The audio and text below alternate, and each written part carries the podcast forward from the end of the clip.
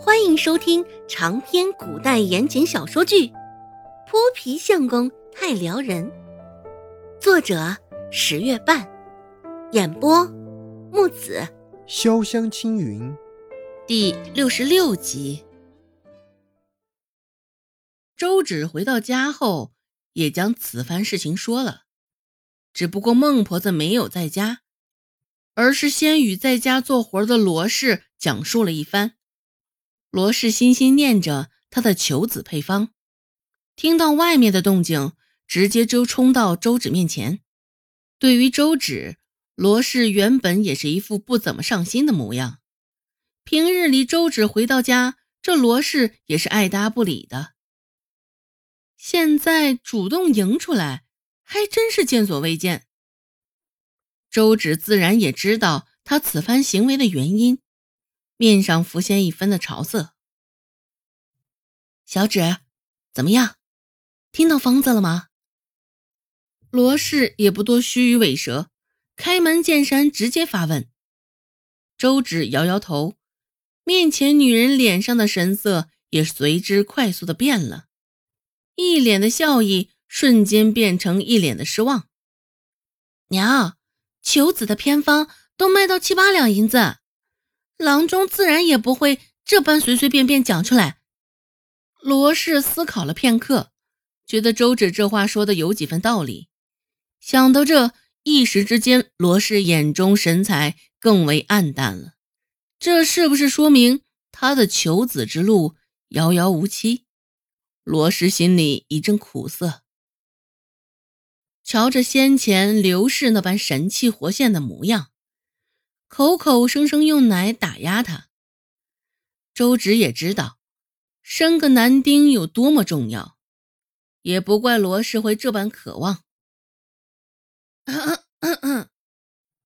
周芷清了清嗓子，开口道：“嗯，刚刚我在集市上碰到大伯娘了。”听到最后三个字，原本一副失魂落魄的罗氏，现在立马打起了精神。紧蹙着眉头，本就往上挑的眉梢，现在因为他的这个动作，上挑的更为厉害了。罗氏一脸警惕的问道：“他说了什么？”下意识觉得刘氏这个女人绝对又要开始耍什么花招了。大伯娘说我瘦了，问我是不是娘克扣了吃食，让我饿了肚子，又想要我的半筐臭干子。我没同意，又说我像娘这般小气。周芷一五一十的回答道：“这些他倒也没有撒谎，那刘氏的确是这般说的，没有丝毫添油加醋的成分。”听了他的话，罗氏吊起的眉梢更为上挑，呸的吐了一口口水，骂道：“这疯娘们，不知道多少天没刷牙。”隔着大老远就能闻到他嘴里那股恶臭，不就生了个带把的吗？让他嘚瑟成这模样，整天斗鱼弄虾，也不过就是个草包而已，竟这般欢喜。罗氏骂了几句，过了过嘴瘾，这才缓下心神，看向周芷，说道：“今天你做的对，你那不要脸不要皮的大伯娘，若是……”再伸手问咱家要东西，你可别像你奶、你爹一样，胳膊肘往外拐，把咱家搬空了送他。罗氏有几分庆幸，早上上集市的不是孟婆子，也不是周有贵，而是周芷。刘氏想方设法钻空子占便宜，偏孟婆子又因为周有斌的存在，对这老大家甚是偏心。罗氏说上两句。这周有贵还出面帮衬着孟婆子，现在罗氏可是烦死这刘氏那周有贵一家子了。周芷顺从的点点头，回答道：“嗯，这我自然是醒得的。”见他低眉顺眼的模样，罗氏看着，心里对刘氏的恶气也才少了些许，不怎么注意他。好像真的如刘氏所说，瘦下来了些，倒是耐看了不少。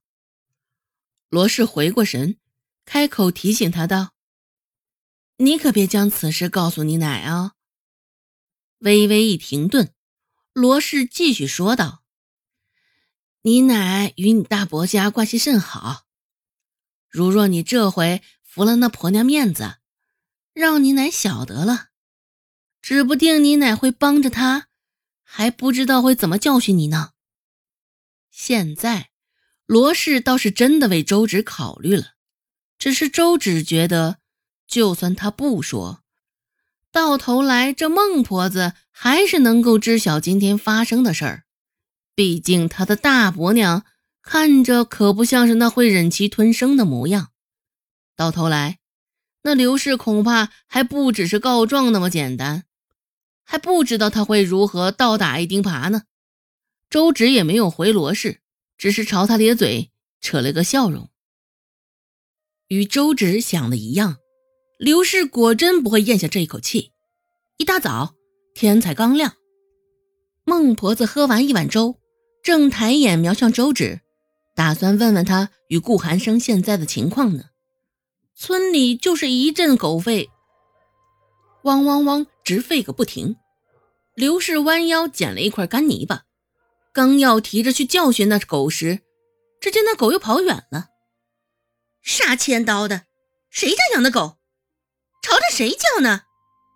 刘氏手中的泥巴还没扔掉，瞧着远去的黑狗，嘴里骂骂咧咧个不停。还没瞧见人影呢，骂声已经传进了院子。他这般行径，倒是与孟婆子有点像。听到刘氏的声音。孟婆子也止不住喉咙口的话，瞪了周芷一眼，便急忙忙的起身往门口的方向赶。察觉到罗氏递过来的眼神，周芷安慰性的朝他点了点头。天还没亮呢，大早这般赶来，不知道他这葫芦里卖的是什么药。罗氏悠悠的开口说道：“他这番话，也是说给一旁周有贵听的。”只是周有贵醉心于面前的早饭，抱着馍馍啃得正欢呢。对于罗氏的话，也没有放在心上，甚至没有听进耳朵里。见他这般，罗氏蹙着眉，唉，叹了一声长气，也是明白了，此番定然是靠不上他了。见孟婆子迎出来，刘氏心里自信心爆棚。有了这老东西与他站一处，还怕罗氏那小贱蹄子怎么作妖？想要什么，还不是他张张嘴就手到擒来的事儿？想到这儿，刘氏脸上的笑容也掩盖不住。